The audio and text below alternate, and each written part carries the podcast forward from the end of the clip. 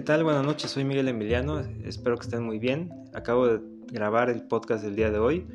Estuvo bueno, me gustó, los invito a escucharlo. Hablamos de Ucrania, hablamos de la resolución de la Corte de Estados Unidos con respecto de Twitter, Facebook, Google. Hablamos de eh, los sobrevivientes de las explosiones atómicas en Hiroshima y Nagasaki, entre otros temas. Y bueno, pues espero que sea de su agrado. Muchas gracias por estar aquí y bienvenidos. Los dejo con el podcast. Un tema que da mucha polémica es el uso de la inteligencia artificial para el reconocimiento facial en lugares públicos, ya sean en eventos o en, en general en, en el espacio público en una ciudad. Y ese es el caso del gobierno de Gales del Sur que en un concierto de Beyoncé utilizó inteligencia artificial para localizar criminales de alto impacto o bueno, personas que estén relacionadas con delitos prioritarios. Y bueno, esto da el debate de si es o no legítimo el uso de esta tecnología en un espacio eh, particular como podría ser un concierto o incluso en una área pública porque también se supo que eh, durante la coronación del rey Carlos III recientemente se usó esta también reconocimiento facial para localizar o identificar personas. Y bueno, eh, la Comisión Europea ha solicitado el detenimiento, al menos por algunos años, en particular cinco años, para eh, usar esta tecnología porque podría ser un factor de riesgo cómo se emplea para detener delincuentes o para encontrarlos y detenerlos. Eh, sin embargo, pues bueno, es un debate que al menos en mi postura, digo yo lo compartiría con ustedes, es que si una persona que está relacionada a un delito eh, va por la calle libremente y con inteligencia artificial se le encuentra, pues bueno, no sé si el derecho de no ser encontrado o de que no se le eh, localice exista. O bien el derecho de las demás personas de que no tienen eh, delitos por los cuales son buscados, pues también indirectamente se les está identificando y tal vez ese es el derecho que se busca proteger. En todo caso, es bastante polémico que eh, aún con mitigantes o aún con eh, medidas que se pueden estar tomando, como es el caso de este concierto en Beyoncé, de Beyoncé, que las posibles detenciones no se darían por, eh, de forma automática, sino la inteligencia artificial resulta como una herramienta para las fuerzas de la policía en la identificación masiva de personas eh, acotada a personas que están relacionadas a delitos. Es decir, no es tanto hasta donde se ve descargar la responsabilidad de esta detención o de esta localización a la inteligencia artificial, sino simplemente servir como eh, una herramienta. Entonces, pues bueno, es un debate interesante para considerar. Eh, esta noticia que se publica en la jornada y de título utilizan inteligencia artificial en un concierto de Beyoncé para identificar delincuentes prioritarios.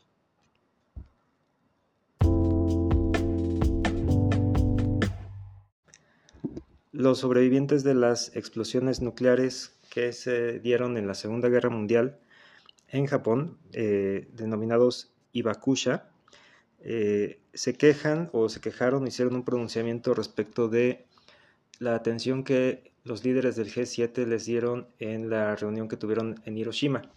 Esto, bueno, en el contexto de que el G7 se reunió en la ciudad de Hiroshima para, pues, debatir, entre otros aspectos, el tema de Ucrania, Rusia, la amenaza nuclear que implica la guerra que está actualmente teniendo lugar y sobre todo hacer un llamado a China para pues alentar el desarme del conflicto bélico, ¿no? Bueno, no desarme, sino la desescalada del conflicto bélico o la solución de este tema, ¿no? Pero bueno, más allá de esas eh, noticias y también de que, por ejemplo, el G7, vale la pena decirlo, endureció eh, sanciones en contra de Rusia, pero bueno, más allá de todo eso, eh, creo relevante compartir la nota de los sobrevivientes de las explosiones de las bombas atómicas, que en particular, pues bueno, tienen esta queja que creo que es bastante válido de, darle lugar, que eh, los líderes del grupo de los siete visitaron el Museo de la Bomba Atómica durante solo 30 minutos y solo tuvieron una reunión con eh, Keiko Ogura, que también es una Ibakusha, es decir, una sobreviviente de las explosiones nucleares.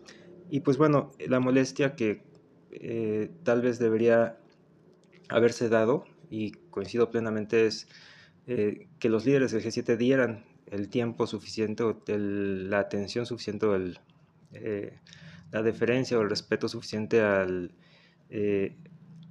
poder escucharlos, poder saber qué es lo que piensan, saber sus opiniones, darles el momento o el respeto que, que merecen, pues desde luego por este tema de que sobrevivieron a un aspecto histórico que es la explosión de las bombas atómicas eh, en la Segunda Guerra Mundial. Y sobre todo que tal vez el G7 está reuniéndose en Hiroshima pues justo para hacer este tema de conciencia de eh, la no proliferación o, el no usar nuevamente armas nucleares. Pero pues tal vez quienes más interesados están en ser escuchados y más deberíamos eh, escucharlos son a estos sobrevivientes denominados Ibakusha en Japón. Y bueno, eh, tenerlo, yo creo que es bastante importante sus opiniones y sobre todo que en todo caso la reunión del G7 sí dé para eh, poder resolver en algún, alguna forma, o no resolver, sino impulsar o acercar la solución del conflicto eh, en Ucrania, o al menos para asegurar que no haya el uso de estas bombas nucleares contra la población civil, como fue el caso en Hiroshima y Nagasaki.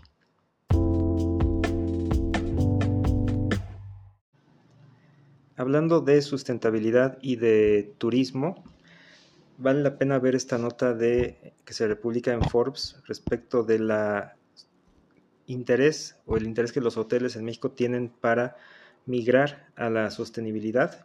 Esta es una noticia que bueno, prácticamente hay que ser honestos, eh, es un planteamiento de Francisco Torres Luquín, que es director general de Velus, no es propiamente un posicionamiento de una asociación o de un grupo, pero eh, tiene datos muy interesantes que sí son eh, buenos de ver, y sobre todo la intención o el punto de vista de que los hoteles deben o están buscando llegar a la sustentabilidad o al impacto positivo en el medio ambiente. Datos interesantes, el 65% de los huéspedes queremos hospedarnos en un hotel sustentable. Eh, no es una moda, sino es una necesidad que cada vez se identifica más en el consumo de los servicios turísticos, hoteleros o de hospitalidad. Solamente el 25% de los huéspedes señalaron que estarían dispuestos a pagar más para eh, eh, contar con servicios de hospedaje sustentables. Por esto todavía sigue siendo una barrera el tema del precio, pero al menos el interés y la oferta de valor que está ahí disponible para los hoteles en cuanto a ser eh, sustentables y atraer más eh, flujo de gente está ahí. Ahora, existen algunos distintivos internacionales como el Green Key, que es un distintivo para la, industria hotelera que proporciona un marco de referencia para que los establecimientos puedan trabajar en un sistema de gestión ambiental sostenible. Entonces, pues bueno, eh, esto junto a otras noticias que han estado saliendo, también eh, en esta misma semana salió la noticia de que la industria cervecera, en virtud de la ley de economía circular, está migrando hacia la sostenibilidad. Pues bueno, siempre tener en mente que sí es un aspecto que cada vez la gente más desea y que cada vez es más importante para eh, los desarrollos. Ya en otras emisiones hemos hablado, por ejemplo, de los eh, de las taxonomías sostenibles para etiquetar adecuadamente los bonos o los, las emisiones que se hacen en las bolsas de valores para atraer inversión verde sostenible. Entonces, pues bueno, este tema afortunadamente avanza y esta nota también va en ese sentido de dar eh, sostenibilidad como oferta y valor agregado, si no es que necesidad primordial, a los servicios de hospitalidad en México y en el mundo.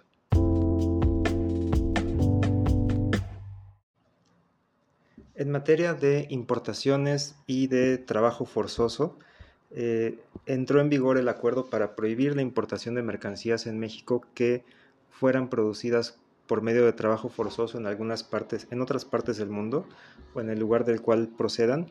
Este acuerdo se publicó el 17 de febrero de 2023 pasado y pues entró en vigencia. Eh, y bueno, es un trabajo conjunto de la Secretaría de Trabajo y Previsión Social con la Secretaría de Economía en coordinación con autoridades, eh, otras autoridades mexicanas y extranjeras para que se prohibida la entrada al país de dichas mercancías. Eh, los estándares que se aplicarán son indicadores de la Organización Internacional del Trabajo y entonces las autoridades mexicanas deben investigar o deben de estar en coordinación para que si hubiera, por ejemplo, detectado en algunos países, caso concreto es eh, China, que en algunas regiones eh, se ha detectado este tipo de em, producción, pues bueno, esas mercancías sean eh, prohibidas para entrar al comercio mexicano. Esto desde luego es un gran paso y creo que sí suma porque la realidad de la esclavitud moderna o de la producción de mercancías sin la debida, eh, el debido resguardo de las garantías o de los derechos de los trabajadores es un fenómeno que ocurre en varias partes del mundo y bueno, este es un mitigante, de ver, evidentemente no será la solución, habrá que seguir con otras cosas, pero pues sí es un punto eh, que tengamos incluso como consumidores conciencia de que hay algunos productos que adquirimos, más ahora en la época de pedir cosas por internet con mucha facilidad y a precios eh, bastante atractivos o bastante a veces increíbles, pues bueno, estos pudieran haber sido producidos por eh, condiciones de trabajo forzoso, esclavitud moderna, incluso trabajo de menores. Y bueno, siempre es recomendable ver de dónde vienen las cosas y qué calificaciones tienen estas mercancías. Eh, a la luz de los estándares internacionales. En caso concreto, en semanas previas había la noticia de la marca de ropa Shein que está buscando cotizar en la bolsa de valores de Estados Unidos, eh, de Nueva York, si no estoy equivocado. Y pues bueno, uno de los puntos que le estaba pidiendo eh, el gobierno para poderse listar en la bolsa de valores era que certificaran o que tuvieran una certificación en la cual sus productos fueran eh, hechos sin temas de trabajo forzoso. Entonces, pues bueno, gran paso eh, mexicano e internacional en buscar desincentivar o desalentar estas prácticas de producción eh, indebidas.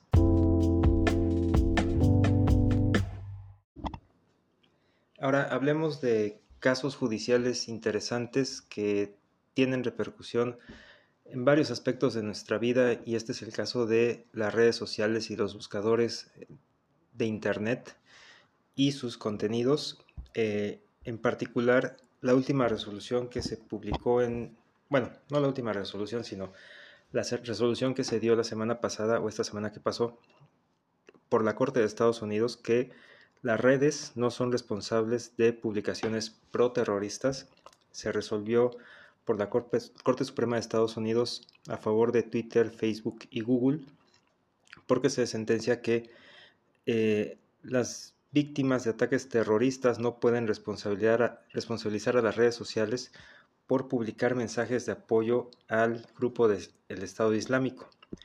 Esto porque es importante o interesante ver, considero yo que porque ya hay varios casos en Brasil y aquí en México incluso con el abogado Ulrich Richter contra Google que sigue en trámite y las eh, mociones que ha tenido eh, el gobierno de Brasil contra Google en particular y en este caso pues bueno tal vez podría suponer yo que esos juicios se van a destrabar o se van a resolver siguiendo el sentido de la Corte de Estados Unidos no lo sé hay que verlo pero el resumen es el siguiente. El, problema es determinar si los contenidos que se suben a las redes sociales y al buscador de Internet, por ejemplo Google, es decir, está el contenido en Internet y Google lo indexa y lo presenta, incluso lo recomienda o lo ordena de cierta forma.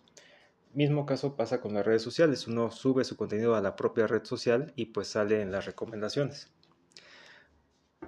Eso ha desatado muchos conflictos o muchos problemas o muchos casos legales donde se pregunta las posibles víctimas, oye, si en tus servidores, por ejemplo en Twitter, en Facebook, está, eh, se encuentran estos contenidos y tú los presentas en tus recomendaciones, eres tú responsable de esta eh, difusión de estos mensajes, de estos contenidos. Tal es el caso de Google, por ejemplo. En el caso del abogado Ulrich Richter en México, había un artículo de eh, desinformación o de em, contenidos en contra de este abogado. Desprestigio sería la palabra adecuada. Y pues Google lo presentaba con, uno buscaba el nombre de este abogado y salía ese artículo. Entonces este abogado demandó a Google, ganó, está a su favor una sentencia de 5 mil millones de pesos, se encuentran en etapas avanzadas del proceso legal, ya con sentencia definitiva, pero todavía sigue eh, en camino de ser o no definitiva, o quedar firme, mejor dicho.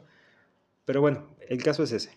¿Qué tan responsables son los servicios de Internet del contenido que presentan o que suben sus usuarios? Y en este caso, pues bueno, se resolvió a favor de Google, Twitter, Facebook, que no son responsables. Es un caso complejo y hay que verlo con mucho, mucha amplitud. Por ejemplo, este mismo podcast que yo estoy grabando aquí, yo estoy diciendo cosas y yo soy responsable de ese contenido, pero si yo generara discursos de odio, pudiera ser que Spotify, que es donde lo grabo, u otras eh, plataformas donde se replica, o incluso Google, si lo indexa y lo presenta, fueran responsables de lo que yo digo. Entonces, para evitar esos conflictos, tendrían que prácticamente estas empresas ver lo que estoy diciendo, yo y muchos que estamos en generando contenido, validarlo de alguna forma y luego subirlo. Y eso pues eliminaría mucho contenido que simplemente se sube muy rápido ya, ¿no? E-, evidentemente existen algoritmos que buscan quitar algunas palabras, etcétera. Todos hemos visto en YouTube que los creadores de contenido no dicen ciertas palabras para que la plataforma no los castigue o no los desmonetice o no los baje incluso. Pero bueno, propiamente estos filtros no son suficientes. Prácticamente tendrían las empresas que tener a alguien o una preaprobación o una aprobación de contenido muy eh, detallada para no caer en este tipo de responsabilidades. Pero bueno, sea como fuere, y hay evidentemente puntos de vista a favor y en contra de que si las redes o no son responsables. Y es un, reitero, es un debate difícil porque, bueno, si sí fueran responsables, la cantidad de contenidos que existen disminuirían bastante eh, en su generación porque pues ya no todo se podría subir prácticamente. Y tal vez sería bueno porque se subirían ya contenidos un poco más eh, consolidados o un poco más eh, cuidadosos o responsables, por así decirlo. Pero también la libertad de expresión se está viendo afectada porque si se censura, de hecho incluso las censuras de YouTube a ciertas palabras podrían considerarse un conflicto con la libertad de expresión. Ya la Suprema Corte en México determinó que la libertad de expresión debe de prevalecer, excepto en el caso del insulto.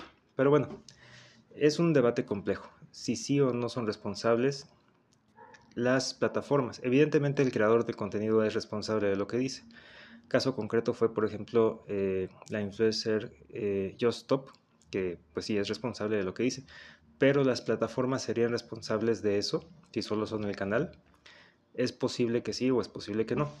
Una forma más de verlo es, por ejemplo, cuando en la televisión había, o en las películas hay clasificación A, B, C, eh, horarios especiales. En este caso las plataformas no tienen horarios para determinar qué público se recomienda vea tal contenido.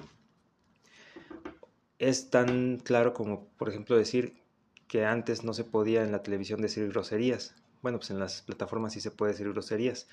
Entonces, las plataformas no tienen, por ejemplo, las restricciones o la selección de contenido que sí tienen, por ejemplo, las cadenas de televisión, los periódicos, eh, los canales informativos en general bien consolidados. El tema de los anuncios, por ejemplo, también no está igual de regulado. Para uno subir un anuncio arriba en el periférico, pues tiene ciertas reglamentaciones y para uno subir un anuncio en Facebook, pues no tantas. Entonces, eh, la actividad de generar contenidos por medio del canal tradicional como es radio, televisión, periódico, pues tiene su forma, que es una forma todavía muy humana, donde el contenido está cuidado lo más posible y la forma de subir contenidos en redes sociales, en internet, pues es una forma más rápida y tal vez no tan eh, cuidadosa eh, por el, la enorme cantidad de volumen que diario se está subiendo, cada segundo se está subiendo al internet. Y caso igual con los anuncios, los comerciales, por ejemplo. Pero bueno, en este caso, la última resolución de la Suprema Corte falla a favor de las plataformas y esto pues bueno, tal vez determine el cómo avanzarán otros eh, tribunales supremos, como es el caso en México, eh, pudiera ser incluso en Brasil, respecto de la responsabilidad o no de las plataformas de eh, los contenidos que se presentan. En mi opinión, o siendo tal vez una adivinando un poco el futuro, yo creo que quedará en lo máximo posible, que las plataformas deban hacer lo máximo posible en cuanto a proteger los contenidos, en cuanto a tener una mucho mejor respuesta a denuncias de contenido y ya, ¿no?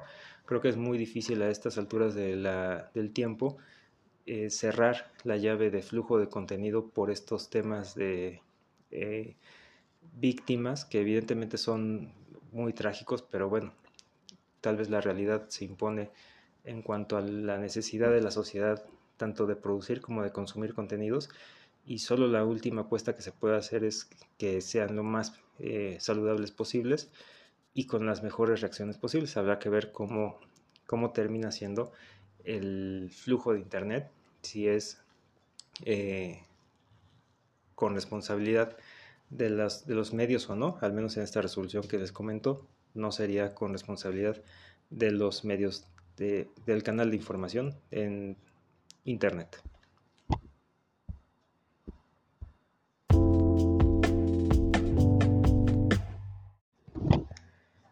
Un tema también relacionado a redes sociales es el conflicto que tiene el estado de Montana porque cinco personas lo demandaron por el tema de TikTok. Esta noticia se me escapó de comentarla en esta semana porque no grabé, pero en ese día. Pero pues el tema es que el gobierno de Montana en Estados Unidos prohibió el uso de TikTok. Y pues ahora, prácticamente al día siguiente, algunos ciudadanos del estado de Montana demandaron al gobierno por esta prohibición como un argumentando un atentado a la libertad de expresión que pues en Estados Unidos, en todos los países, pero en Estados, bueno, no en todos los países evidentemente, pero en muchos países es bastante apreciada la libertad de expresión y en Estados Unidos pues desde luego que lo es también. Y el, pues bueno, estará en el litigio por si es posible o no, eh, o si es válido o no prohibir el uso de TikTok a los ciudadanos. Esto tiene relación, evidentemente, por ejemplo, con los conflictos que ha tenido Google en Brasil también con el gobierno. Recientemente también con el tema de la verificación de edad para sitios para adultos en algunos estados en Estados Unidos, valga la expresión. Y bueno, el caso concreto de TikTok es por las preocupaciones que las agencias de seguridad de Estados Unidos tienen respecto de si es posible o fuera posible de que la información de los usuarios fuera compartida con agencias de seguridad de inteligencia, mejor dicho, en China, porque las leyes en China permiten que, o bueno, más bien obligan a que las empresas compartan su información con los servicios de inteligencia y en este caso, pues bueno, serían especie de eh, una forma de espionaje que pudiera darse. Y bueno, eh, ya se resolverá, pero creo que lo importante de ver aquí es que también otros gobiernos han prohibido, no a toda su población, sino a sus empleados, el caso del Reino Unido, en Estados Unidos, entre otros, el uso de TikTok en los teléfonos de los empleados de gobierno. Entonces, creo yo que llama la reflexión o podemos pensar o reflexionar sobre qué tan seguro es el tema de tener nuestra información en los teléfonos. Para nosotros como usuarios, pues bueno, es bastante sencillo e incluso bastante deseable abrir una cuenta, ver los contenidos, compartir los contenidos, tener el teléfono encendido todo el tiempo, etcétera, etcétera. Pero pues bueno, escuchemos también las preocupaciones que pueden estarse dando, o que se dan, mejor dicho, en los gobiernos de si es eh, un riesgo o no a nosotros, a la seguridad nacional, etcétera, el uso de estas eh, plataformas. Evidentemente, la única forma de contar con una especie de seguridad es siendo más eh, cuidadosos uno mismo. Pero lo que yo puedo ver, no sé si estén ustedes de acuerdo, es que la tendencia es que, pues no, o sea, mucha gente tal vez no tiene estos, eh, esta preocupación de qué pasa con su información, a dónde llega, quién la ve, para qué sirve, cómo se usa, cuánto vale, etcétera. Y pues simplemente abrimos una cuenta, vemos contenidos, compartimos contenidos y listo. Pero sí existen preocupaciones como es esta del estado de Montana, los gobiernos, etcétera. Y bueno, no solamente por TikTok, en este caso TikTok porque es chino y ahí los eh, gobiernos de Estados Unidos se, se, preocupan, pero también evidentemente los, las plataformas que provienen de Estados Unidos pues no están exentas de estos riesgos. Entonces, pues bueno, eh, la noticia es que los ciudadanos de Montana, 5, demandan al gobierno por la prohibición de usar TikTok como un atentado a la libertad de expresión en Estados Unidos.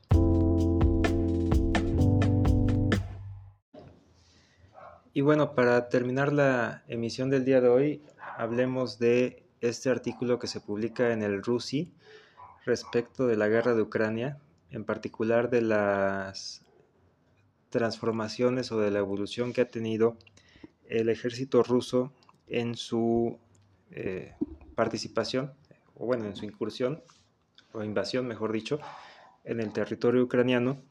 Y bueno, el contexto de esto. El RUSI es el Royal United Services Institute para la, eh, para la defensa y, la, eh, y seguridad, los estudios de defensa y seguridad en el Reino Unido.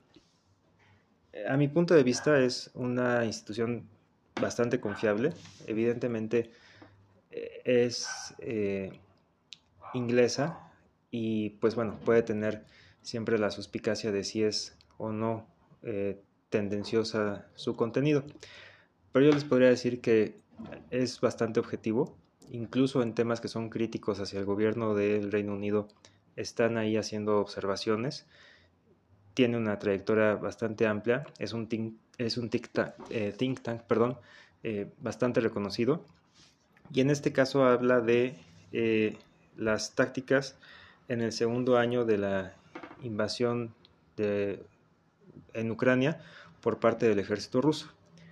Son, aproxima, son 31 hojas de información bastante detallada que se recaba directamente de, las, de los involucrados, en el conflicto bélico, en el campo, en entrevistas, en eh, gente a cargo de, este tema, obviamente del lado ucraniano, eh, evidentemente, y se hace por medio de expertos en inteligencia, defensa, temas militares y todo esto. Bastante interesante. A quien le, le llame la atención, evidentemente, muy recomendado. Y pues bueno, sobre qué habla este artículo no lo voy a comentar todo porque es muy extenso, solo lo recomiendo mucho si es de interés de ustedes ver cómo ha ido este segundo año en la guerra de Ucrania por parte de Rusia y su transformación. El contexto muy rápido es que antes, en el primer año de la guerra, bueno, el año pasado mejor dicho, eh, el RUSI generó un estudio de cómo le fue a Rusia o por qué le fue tan mal en, sus primeros intentos de invasión. Todo este tema de los tanques, del lodo, de la desorganización, de que no pudo conquistar Kiev, etcétera, está bastante bien documentado en un eh, artículo previo, también muy extenso y muy detallado y muy recomendable.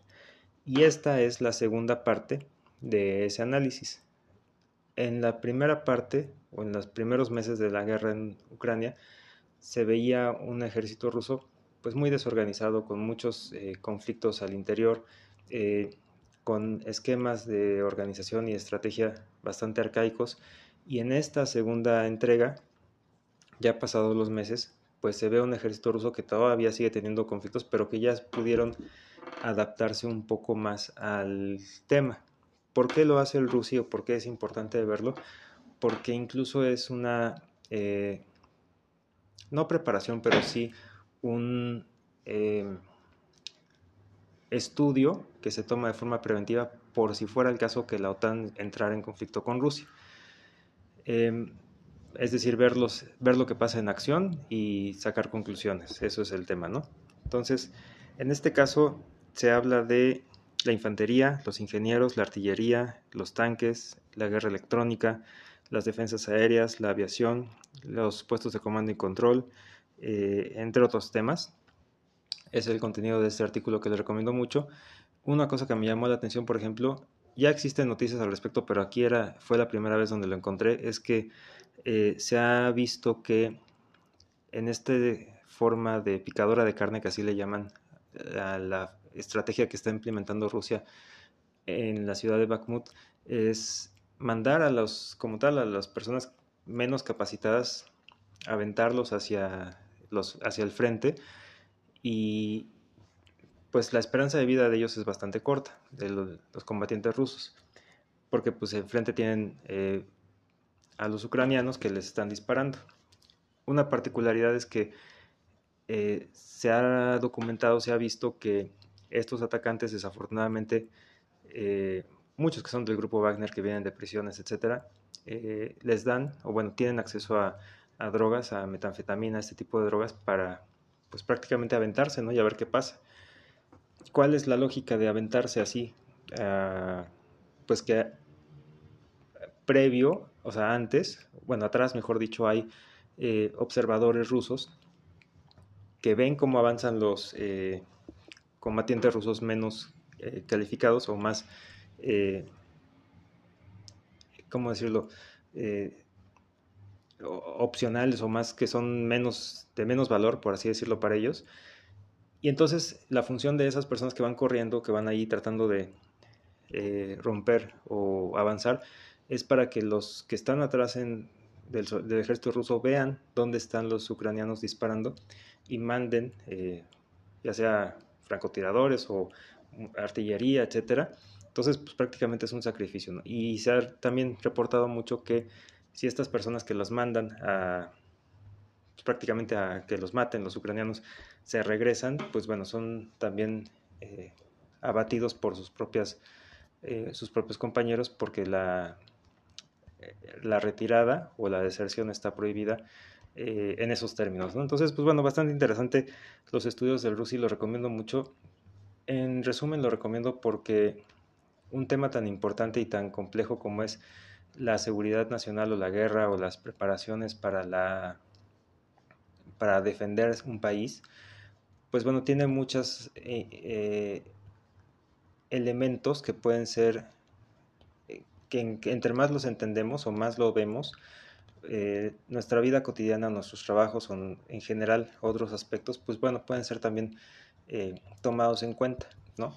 Un caso concreto, por ejemplo, que a mí me gusta mucho tener en mente de estos estudios del RUSI, es, eh, por ejemplo, analizando el conflicto ucraniano, en otros artículos ha publicado la suficiencia de munición, que se mide cuánta munición se dispara en un día, cuánta le queda a Rusia, cuánta le queda a Ucrania, cuánto le queda a las reservas de la OTAN, cuánto le queda en particular a Estados Unidos. Y eso es una forma de decidir eh, o de tomar decisiones, ¿no? Y es una forma también de decir cuánto se debe de producir de armamento o de municiones. No simplemente es agarra todas las municiones que tengas y órale, ¿no? Sino es una logística muy importante o muy compleja detrás de un conflicto bélico, decir, a ver, ellos por medio de observación, etcétera, mis contrarios tienen tanta munición. Nosotros tenemos tanta munición. De hecho, una crítica que hace el Rusia al gobierno del Reino Unido es la falta de munición, que no estarían, por ejemplo, y aquí es, vale la pena profundizar en ello, si el Reino Unido entrara en un conflicto de alta intensidad como es el que está teniendo Ucrania con Rusia, aproximadamente, no recuerdo el dato, pero aproximadamente en tres semanas se les acabaría al gobierno del Reino Unido sus municiones, lo cual es un conflicto muy grande. Al contrario, Estados Unidos es el único país en el mundo que sí tiene la capacidad, tanto en almacenes como para producir, para hacer frente a un conflicto de alta intensidad como está, está teniendo en Ucrania. Entonces, eso habla de previsiones muy interesantes. Digo, me podría extender mucho, pero pues aquí no es el caso. Pero, pues bueno, las formas de organización, por ejemplo, como el, en Ucrania desde 2014 se prepararon para esta invasión por medio de tener un ejército que tuviera mayor liderazgo en puestos junior, al contrario de Rusia que tiene mayor liderazgo en puestos senior y los juniors no hacen tanto liderazgo, toma, tanta toma de decisión en el campo de batalla y ahora tuvieron que evolucionar a, una unidad, a una forma de organización más eh, dinámica en, sus, en su ejército, los rusos. Entonces, pues bueno, es bastante interesante, lo recomiendo mucho. Cada vez que salen estos tipos de reportes especiales, extensos, largos, de muchas hojas, es eh, una gran emoción para mí y bueno, lo recomiendo bastante. Y pues bueno, estas son todas las noticias del podcast del día de hoy o del episodio del día de hoy. Les agradezco mucho estar en esta emisión. Todos los links de las noticias que comenté van a estar en la página noticiasconmiguelemiliano.com en el blog. Ahí los voy a poner por si quieren consultarlos. Y pues bueno, muchas gracias y tengan una excelente noche.